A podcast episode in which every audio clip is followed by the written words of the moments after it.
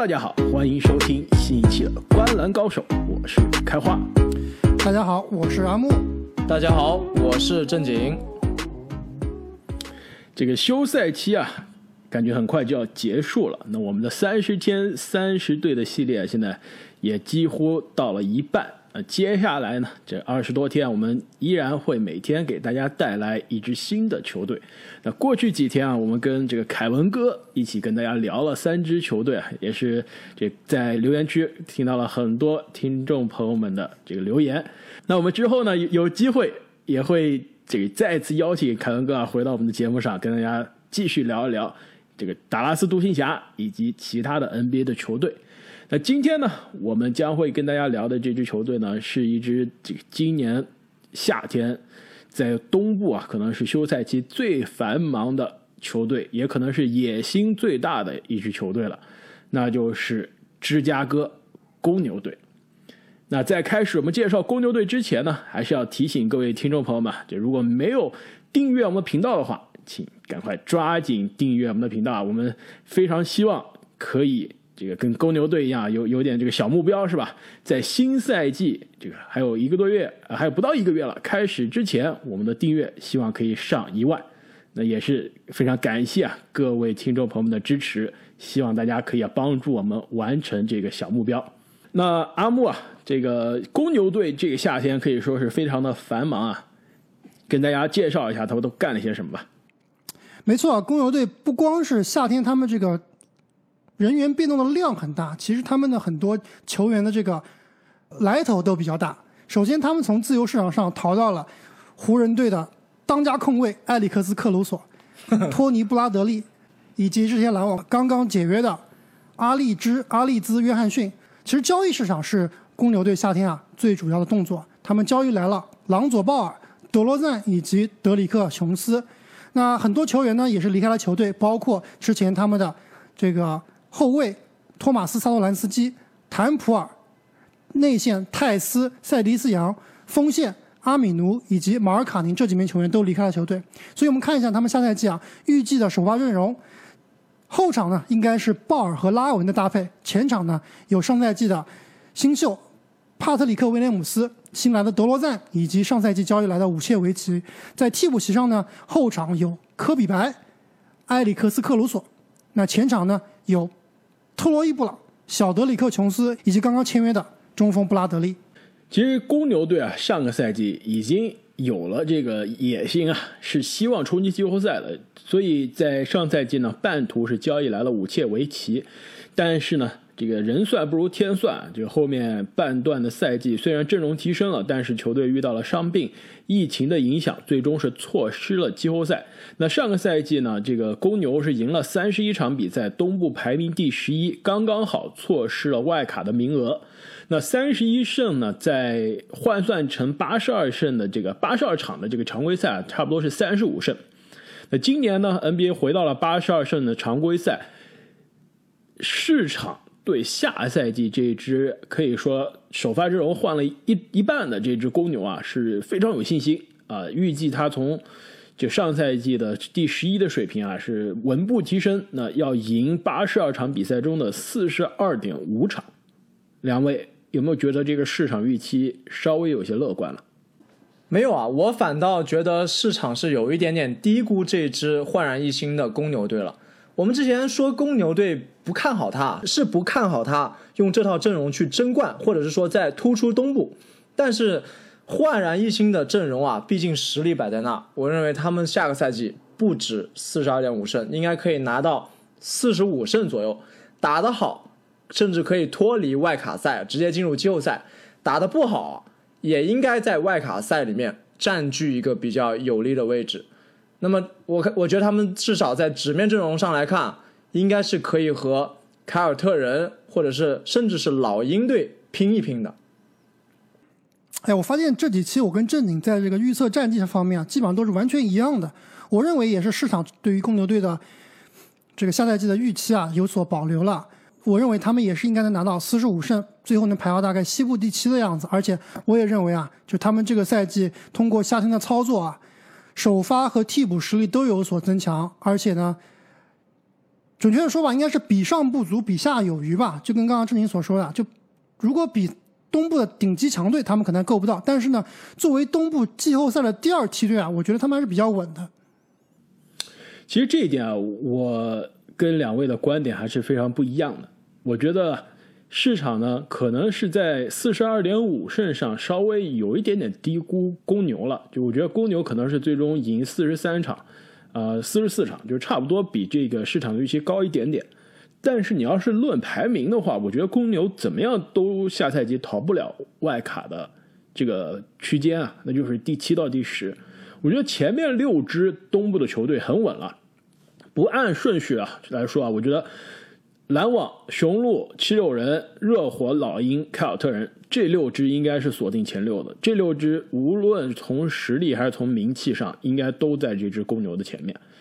我觉得公牛的确跟尼克斯啊、这个步行者啊、呃黄蜂啊，我觉得这是一档的球队。而且啊，我觉得大胆的预言一下，我觉得下个赛季啊，黄蜂的战绩说不定就跟这支公牛差不多。但市场预计这两支的战绩呢，一个是公牛四十二点五，一个是黄蜂。我们之前在节目说过了，三十七点五。我觉得单独看公牛的这个市场预期，我觉得是稍微有些低估。但其实如果你看排名啊，我觉得它排名应该不会太靠前，应该还是这个外卡区间的水平。如果说公牛下个赛季真的如开花所说啊，这战绩没有我们没有我和阿木预测的这么好啊，我觉得很有可能是一定程度上跟他们的这个赛程有关，尤其是他们刚刚开赛的这个十一月。赛程难度相对来说比较高，因为这支球队毕竟首发换了好几个人，应该还是要有所磨合的。你在赛季一出一上来啊，就经历这么高强度的比赛，可能还是比较困难。他们在十一月份要跟东西部头部球队基本都要过招，所以这个时间上来说比较尴尬。如果这段时间经历了连败啊，对这个磨合和士气的打击会比较大。没错，这点我非常同意。我觉得看一支球队，他常规赛能不能超常发挥，或还是让人失望。赛程的这个难度是一方面啊，还有很重要的两个因素，一个就是他的主力阵容是否需要时间磨合，就是他这个主力轮换的延续性是不是好。像比如说之前，对吧？老詹来了骑士之后啊，老詹第一次去热火啊，这些。虽然是超级球队，但球队都是花了很长时间去磨合才进入状态的。公牛也是一样，下个赛季基本上主力轮换换了一半，那肯定是需要时间去轮换去适应。上个赛季的这个打法和战术，下个赛季都没法用了，肯定是要重新来。那这个肯定是让球队的开局不会那么容易。另外一点啊，我觉得这个常规赛还是要看阵容深度的。其实刚刚阿木说公牛的。呃，首发是提升了，那我肯定百分之百同意啊。首发的账面阵容跟去年比，那肯定是上了一个档次不止啊。但是替补有没有水平上升，我还真不确定啊。你看一下公牛现在替补都是什么样的水平啊？呃，后场科比白和克鲁索，我觉得还两个人都各有特色，还能说得过去啊。等一下，我觉得，我觉得光一个克鲁索就打败所有上赛季离队的球员。那。克鲁索能打中锋吗？能打大前吗？你看看他前场替补都是什么人，对吧？小特洛伊·布朗上赛季在公牛基本上都快打不上球了。小德里克·琼斯上赛季其实我们寄予厚望，但是在开拓者也是角色非常的小。呃，就托尼·布拉德利就基本上也不是一个 NBA 的轮换水平的中锋。这支球队的前场深度让人很捉急啊。而且前场你有两个主力是老将，德罗赞、武切，两个都是三十岁以上的人，对吧？万一健康出了问题，顶上来的这都是什么水平？都不是 NBA 这个轮换水平的球员。所以我觉得公牛啊，下赛季战绩跟他这个很难的赛程，然后这个相对薄弱的深度，以及需要磨合的阵容相关啊，我觉得这个不一定能超出大家预期。是不是一定让人失望？这个我不太确定，毕竟纸面的实力在这儿。但是呢，我觉得还有一个关键点，我觉得肯定也是我们三个人在聊公牛的时候都想聊的，就是下赛季他最大的看点，全队谁来防守，对吧？球队的现在看上去啊，有三个人是场均可以给你二十分甚至二十五分的，拉文、武切、德罗赞。但问题这这三个人职业生涯没有一个是以防守见长，甚至这三个人，对吧？职业生涯。我们之前在十大也经常会每年讨论到他们，都说他们的短板之一就是防守。那下赛季三大主力都需要球权，先不说球权怎么分配啊，那防守这三个人谁来防守？你们谁能告诉我？所以他们夏天才交易来了朗佐鲍尔啊，找搞一个能给拉文擦屁股的男人，是不是？另另外，我来回答你这个问题吧。其实也是我下个赛季的看点之一啊，呃，或者是说不是看点吧，因为他这名球员在这支星光还算比较璀璨的球队里面比较不起眼。更多的是我的好奇啊，就是这个他们去年的新秀帕特里克威廉姆斯，他就是他们前场防守的答案。就上个赛季啊，作为一支冲击季后赛的球队，这名新秀我看了一下，几乎是场场首发。对吧？那对于一个新秀来说，这真的已经很不错了。在这支冲击季后赛的球队，那你去看他的这个命中率，他是稍稍好于平均的水准，但是呢，也不是很变态。那为什么他能这个保证首发的位置啊？其实他的防守，我认为是功不可没的。另外啊，我去研究了这名新秀之后，发现了一个非常有趣的统计啊，就是他嗯，平均每七十五个回合可以投中。一个三分球，并且呢完成一次抢断和零点九个盖帽，就几乎一个盖帽，一只脚已经踏进了一个叫做一加一加一俱乐部，就一个三分，一个抢断，一个盖帽。我把这个统计啊称为衡量三 D 球员的俱乐部，其实就跟这个我们说这个投篮效率五十加四十加九十一样。这个在上个赛季里面啊，这个俱乐部里面。只有十个球员能拥有超过平均水准的三分球命中率。那灰熊队的小杰伦·杰克逊 （J.J.J.） 是联盟历史上唯一一个二十岁之前可以完成这个壮举的球员。那威廉姆斯接近完成，非常接近了。上个赛季只有十九岁，所以这个球员啊，我认为就是他们前场防守的答案，一个非常好用的三 D 球员。帕特里克·威廉姆斯的这个潜力。我同意啊，而且他去年也是 NBA 最年轻的这个新秀之一。但问题是，如果你是季后赛的球队，而且你是想冲击前半赛区的这个球队，你主力阵容中最好的防守大闸是一个十九岁的二年级人，你你心里慌不慌？我要是公牛球迷，我挺慌的，对吧？帕克里克·威廉姆斯三年之后、五年之后能不能成为 NBA 的顶尖的侧翼防守者？我觉得可能是有可能的，但是现在才二年级啊，我觉得这一支。这个想冲季后赛、想在季后赛突破首轮的球队，他不应该，只依靠这一个侧翼的防守者。我觉得其实公牛这支球队确实在这个防守上还是有一定短板的。但是我们现在如果讨论只是下赛季的常规赛的话，我依然认为啊，常规赛里面防守并没有那么重要。只要是你不特别拉胯，这个对于球队的战绩影响并不是那么大的。但是季后赛就另当别论了，而且这个。补充一下正经刚刚所说的帕特里克威廉姆斯啊，除了他之外，另外这个替补上来的德里克琼斯啊，我觉得也是一个非常好的防守者。上赛季在开拓者之所以呢没有打得非常好，主要是因为开拓者给他的责任太大了，让他打首发，就他这个进攻水平其实是完全够不上 NBA 首发水平的。所以我觉得他更像是一名功能性球员，就比如说像这个之前雄鹿队的 PJ 塔克，当然这个三分球定点三分球、底角三分球命中率肯定不是个级别了，但是。作为一个功能性球员，我觉得特这个德里克琼斯在关键时刻或者说某些时刻上场，还是能给这支球队啊在防守上，在前场的防守上起到非常好的作用的。另外就是他的后场防守，你想一想，有朗佐鲍尔，有埃里克斯克罗索，这两个其实都是非常非常好的防守者。所以我觉得在后场方面啊，他们应该是非常有余地来控制这个拉文或者说科比白。如果浪头如果这个防守位置失位的话，鲍尔和克罗索都能给他们补位的。其实说那么多啊，我觉得下赛季这支球队如果在赛季一半没有达到球队的预期啊，我现在可以预言一下，最主要问题是什么？最主要问题就是朗佐鲍尔没有达到他应该达到的高度。就是我下赛季我对于这支球队最大的看点就是大球，他到底是不是就这水平了？是不是就是一个这个联盟合格的首发空位的水平？还是？他仍然有上升的空间，可以达到我们之前对他预期的全明星，甚至这个 NBA 最佳阵容的水平。我觉得朗佐鲍尔对于这支球队真的是太重要、太重要了。上赛季我觉得公牛队之所以没有打得非常好啊，其中的一个最大的因素，就是因为没有球队没有一个很好的对球的支配者，就无头苍蝇乱投，整个打法呢也比较的没有章法。鲍尔作为一个以防守、以组织见长的球员，我觉得对于这对于这支球队，特别是他和拉文的搭配，我觉得是非常非常合适的。所以下赛季这支公牛队到底能走多远？我认为最大的 X 因素不是拉文，不是武切维奇，不是帕特里克威廉姆斯，而是朗佐鲍尔。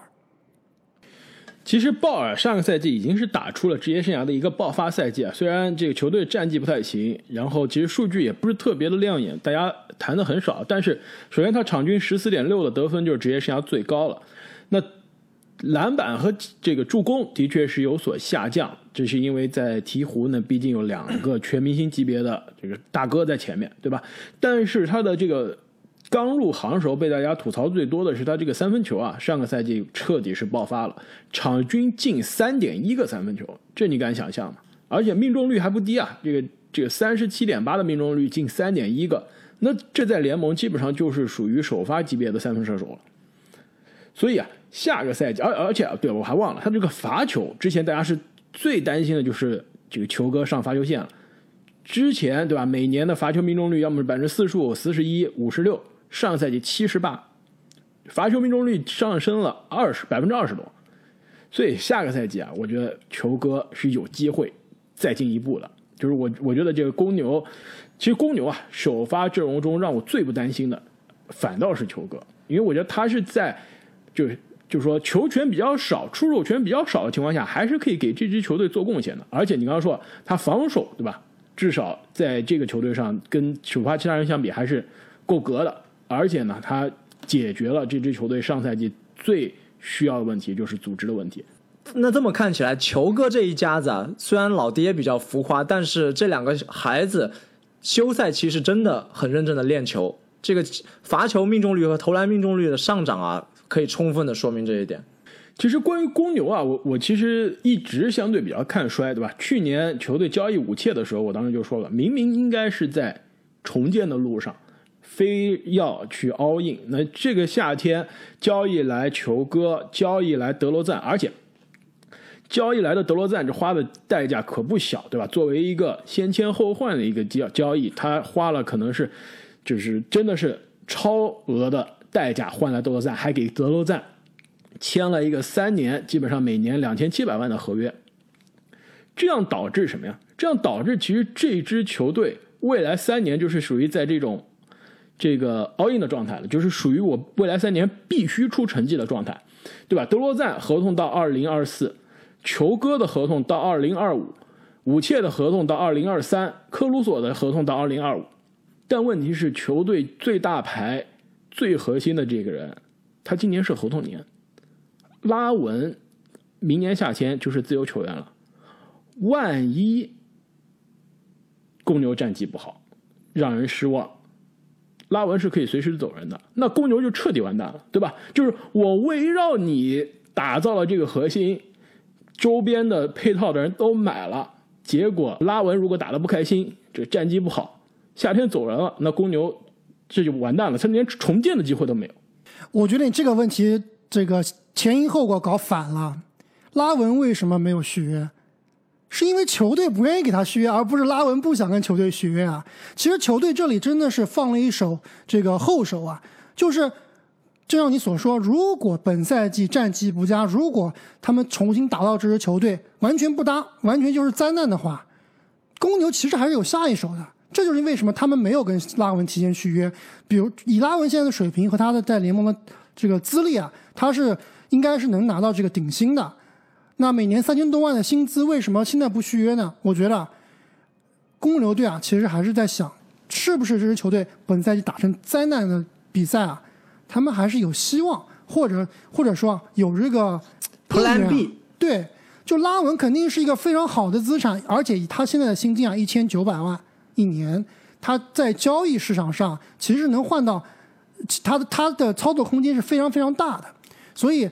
我认为啊，是管理层想留一手，才没有跟拉文提前续约的。而且啊，我也认为拉文对于他本身来说没有更好的选择了。你想，拉文的水平虽然说非常不错，但是你换到其他的球队，真的要找他做核心吗？我倒不是这么认为。拉文他不会走的。而且你认为拉文这样的球星就是闭着眼睛拿顶薪的吗？是不是一定就值三千五百万呢？我觉得这个还是要打个问号的。他值不值三千五百万？我觉得不值。是不是会有球队给他三千五百万？我觉得肯定是会有的。就像他这种级别的得分手，你不是说在自由球员市场上想要就能要到的，对吧？这样的球员还是比较少见的。很多球队还是希望可以溢价换来这样的球员的，就签来这样的球员的。所以，我我觉得拉文其实现在，我倒是觉得他是一个观望态度。我跟你球队打出成绩了，让我放心了，我未来三到五年，对吧？跟你长期的绑定。而且我觉得，其实如果在赛季中公牛队想交易拉文的话，我认为他们是有很多个选择的。就比如说，刚刚开花也说了，这支球队现在这个样子啊，哪怕你交易走了拉文，可能再想退出去重建，毕竟有这么多这个老人，毕竟有这么多大合同在这里啊，也是不太现实的。所以公牛队他只能 all in，对吧？如果拉文不行，我们就换个比拉文更厉害的。所以他其实，在交易市场上。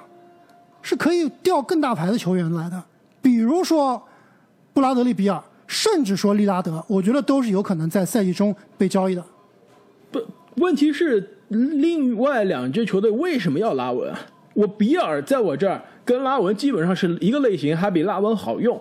但是你比拉文老呀，而且我换来，而且你拉文比你便宜呀，而且你换来拉文以后，你还可以拿这个选秀权或者说年轻球员呀。对吧？对于一个想重建或者半重建的球队，我觉得像比尔啊、利拉德这样的球员，还不如选择像拉文这样的，而且拉文还是合同年，下赛季对吧？你可以还可以选择与他续约或者不与他续约。那都把当家球星交易走换来拉文了，那再不续约，那这搬石头砸自己脚了，是吧？所以我觉得，其实对于公牛来说啊，这支新的球队下赛季还是充满未知数的。那常规赛的战绩是一方面。季后赛能不能走得远，我觉得才是球迷和球队的管理层最关心的。那我昨天呢，也是刚好听了这个 ESPN 的这个 Zach Lowe 他的播客，他里面也是跟同行一起分析了一下下赛季最让人不放心的几几支球队和最让人放心的几支球队啊。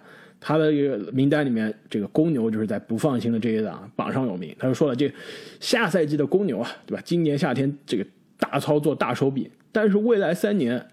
他能赢超过一个系列赛吗？Zach Lowe 是觉得让他觉得看不到希望的。就季后赛，对吧？如果每年进季后赛，每年首轮游这样的 all in 操作，即使拉文续约了，又有什么样的意义呢？对吧？未来三年就是在这种中不溜秋的这种档次的球队，很难真正的出成绩。所以啊，我觉得这支公牛如果想要更进一步啊，其实我给他的最后一个看点就是。在交易截止之前，能不能再进一步操作一下？就是你现在在这条路已经已经是一路要走到黑了，回不了头了，是吧？彻底一些，什么科比白，对吧？什么这小特洛伊布朗啊，这些年轻的球员，你不能给我帮忙的都交易走。就特别是科比白，你趁他现在还年轻。这大家对他还充满了这个好奇、神秘感，对吧？虽然他的短板已经上赛季暴露无遗了。赶快把他交易去一支需要年轻，对吧？需要这些呃爆点的球队，换来一些几战力的老将。我觉得其实这样对于公牛来说啊，可能可以把这条路走得更彻底一些。公牛的下赛季啊是充满了问号啊。那对于芝加哥这个城市啊，两位有什么想分享的？我想听你说啊，开花，你不是最近正好去过吗？我对啊，这个芝加哥这个城市啊，其实我觉得夏天特别适合去。旅游，这冬天据说是冷的要命啊，但是夏天真的是非常的气候非常的好。这个和这个，因为它是在五大湖边嘛，这个湖风一吹，就感觉真的是非常的爽。而且呢，这支这个，而且呢，芝加哥这个城市城市规划也是非常的好。就同样像纽约、像曼哈顿这样有高楼大厦，也有不少这个呃非常漂亮的建筑啊，但是。这个芝加哥很明显，这这城市规划的就是非常的线条很清晰，这街道很干净。这是为什么？你们知道吗？就是因为芝加哥曾经历史上有过大火，对吧？把以前的楼路都烧了，有机会，这就彻底重建了，知道吗？这就彻底谈到重建了，去拿了很多选秀权，彻底重新进行了城市的规划。哎，你说到这个，呃，我突然想起来，我之前也去过一次芝加哥。芝加哥它不但是一个篮球城市啊，毕竟它诞生过这个篮球之神乔丹，而且它也是一个艺术城市。就刚刚开花说这个规划区啊，它有一片非常密集的区域，专门是规划给它的这些博物馆，对吧？在它的市中心里有一片区域，全是各种各样的艺术馆啊、博物馆啊聚集的地方。然后。不知道这个，不知道球迷朋友们喜不喜欢听歌啊？其实几年前，张靓颖出过一首 MV，叫做《这个 Dust My Shoulders Off》。这首歌啊，它里面这个 MV 据说花了张靓颖非常多的钱，几百万去拍。那说的故事呢，就是一个上班族在芝加哥博物馆参观的时候。呃，一直被这个老板叨叨叨的故事，然后呢，顺便引出了很多这个芝加哥展览的艺术作品，以及世界各地的这些艺术作品。它的一开篇啊，就是那那幅很有名的《夜游者》，说的就是在芝加哥艺术博物馆的故事。然后整个 MV 里面有出现了十二幅名画，包括什么梵高啊、达利啊、蒙克啊。我当时我去之前还专门看了这首 MV。然后在现场啊，就看到这个 MV 里面的很多画，他把这个画都动态化了，然后张靓颖还进入画里面，成为里面的角色，非常的有意思。如果感兴趣的朋友可以去听一听，看一看。你到了现场是不是也情不自禁的唱了起来，跳了起来？然后被被保安押出去了。其实。芝加哥这个城市确实气质还是非常非常的高级啊！就是刚刚正经说了，艺术气息很浓，就包括他们自己的地标啊。两位去芝加哥的时候肯定都去过，就是他那个千禧公园，对吧？那个反光的我还以为你要说特朗普大楼呢。特朗普大楼全美哪都有呀，对吧？特朗普大楼还得看我们纽约的最正统的五大道特朗普大楼，对吧？对，阿木说的那个有点像一颗水滴，有点像云的那个反光的。大雕塑对吧？而且我记得有一部豆豆应该是叫做是吧？大豆子应该是对，而且我记得有一部这个穿越剧，穿越的电影，好像就是在这个那个前面拍的。没错，其实很多你看这个美国很多的电影，城市里面的电影啊，就估计百分之九十都是在纽约拍的，那另外那百分之十估计就是都是芝加哥拍的，对吧？对，我记得之前这个呃蝙蝠侠对吧？高谈是就是以前那个诺兰的版本的蝙蝠侠，他很多都是在芝加哥取的景。所以，其实我们去，其实你们去看芝加哥的市中心啊，非常繁华。刚刚开花也说了，高楼林立。其实，在某些角度来说，跟曼哈顿基本上是不相上下的。就很多情况下，你看那个街景是有点像曼哈顿的。而且，这个我我感觉，因为我当时在中部嘛，也是这个去芝加哥算是比较多的了。而且当时觉得去一趟底特律都不算进城。去芝加哥，那才是真正的进城，对吧？是上学那个时候，就离学校最近的一个大城市，开车也要四个小时。那我觉得最大的街景里面最大的区别就是跟纽约相比，芝加哥最大的区别就是他们街啊是干净了很多。这也看你去什么地方了，有些地方这可不干净，对吧？那你给我找一个纽约曼哈顿干净的地方，给我找一个。是不是？这个倒是问到了我，还是算了，对不对？对，曼哈顿就找不到干净的地方。对，就芝加哥是感觉就是一半的地方是干净的，有些地方还是挺挺乱的，而且不那肯定的。对，芝加哥的犯罪率是全美也是排名非常高的，就每年枪杀案都死了非常非常多人的。我记得我去的时候啊，去一个。饭店吃饭，那个饭店门口就有个标志，画了一把枪，然后打了个斜杠，就是说这个饭店是不允许持枪进入的。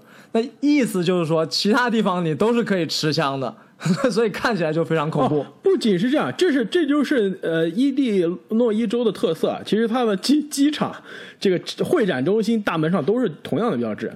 所以我要反过来想，其实就当时前几期我们都说啊，我说我如果不在纽约工作。我最好的选择应该是去洛杉矶。现在想想，如果非要给我个第三选择的话，芝加哥其实也不错。就毕竟芝加哥也是全美一个非常大的金融中心啊，对吧？他们有这个全美最大的期货交易所 CME，对吧？就而且那边有很多的这个 hedge fund，所以我觉得工作机会还是有很多的。没错，这次我夏天去芝加哥也是跟当地的朋友聊了聊啊，其实这感觉住芝加哥的人，这尤其是住的久的人，还是挺喜欢、挺挺对于这个城市的这个感情还是挺深的。然后而且生活成本对比纽约真的是低好啊，多那肯定是好很多啊。但这几年生活成本也是上去了，但跟纽约比，那真的是好很多。然后我我录今天节目之前，我还特意发短信问了他，我说这个关于芝加哥有什么好玩的？你发一个这个有趣的小故事给我，我来跟我们的这个中国的朋友们聊这个聊一聊。然后他发了一个这个维基百科的词条，我看了一下，真是笑死我了。他说芝加哥啊有一条河，当地人叫它气泡河。然后我就看了一下这条河的故事，它其实就是芝加哥河的这个南边的这个分支。为什么叫气泡河啊？就是因为芝加哥对吧？阿木你刚刚说了，这个是期货交易中心嘛，因为它农产品的这美国中西部的对吧？中西部的核心重镇是农产品之都。然后无论不论是这个是粮食啊，还有什么肉产品，就当时呢，芝加哥对当时芝加哥它的这个肉产品，这个屠宰业也非常的发达，对吧？牛肉啊，这个猪肉的这些屠宰场，然后这些屠宰场呢都是在那条河河边沿河建的工厂，然后他们他们把这个切的这个边角料啊全部都丢河里了，结果那个河就最后就是。不仅颜色非常的浑浊，而且呢，因为这些腐烂的这些边角料 开始这个在河里面就这个腐烂了，然后就不停的冒泡泡，所以那条河就跟那什么，着，像小时候玩的这个《暗黑破坏神》里面第四关的那个岩浆河一样，就是颜色是红不拉几、黄不拉碴的，然后还冒着神秘的这个气泡。所所以这个牛肉是不是芝加哥队名的由来啊？哇，这正经你是我们这说了我们这个这个系列开播以来最完美的抢答。我就是想用这个故事引到这个球队的队名，你居然学会抢答了。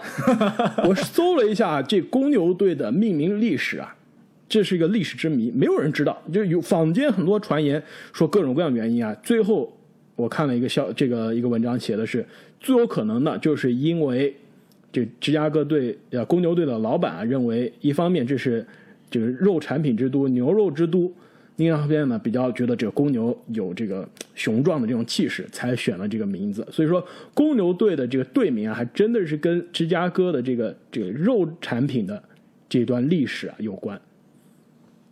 那么，关于芝加哥公牛队下赛季的展望，我们就聊到这里。也是非常感谢啊，最近很多听众朋友们就加入了我们的喜马拉雅西米团，那也是感谢所有听众朋友们对于我们节目的大力支持我们下期再见。再见。再见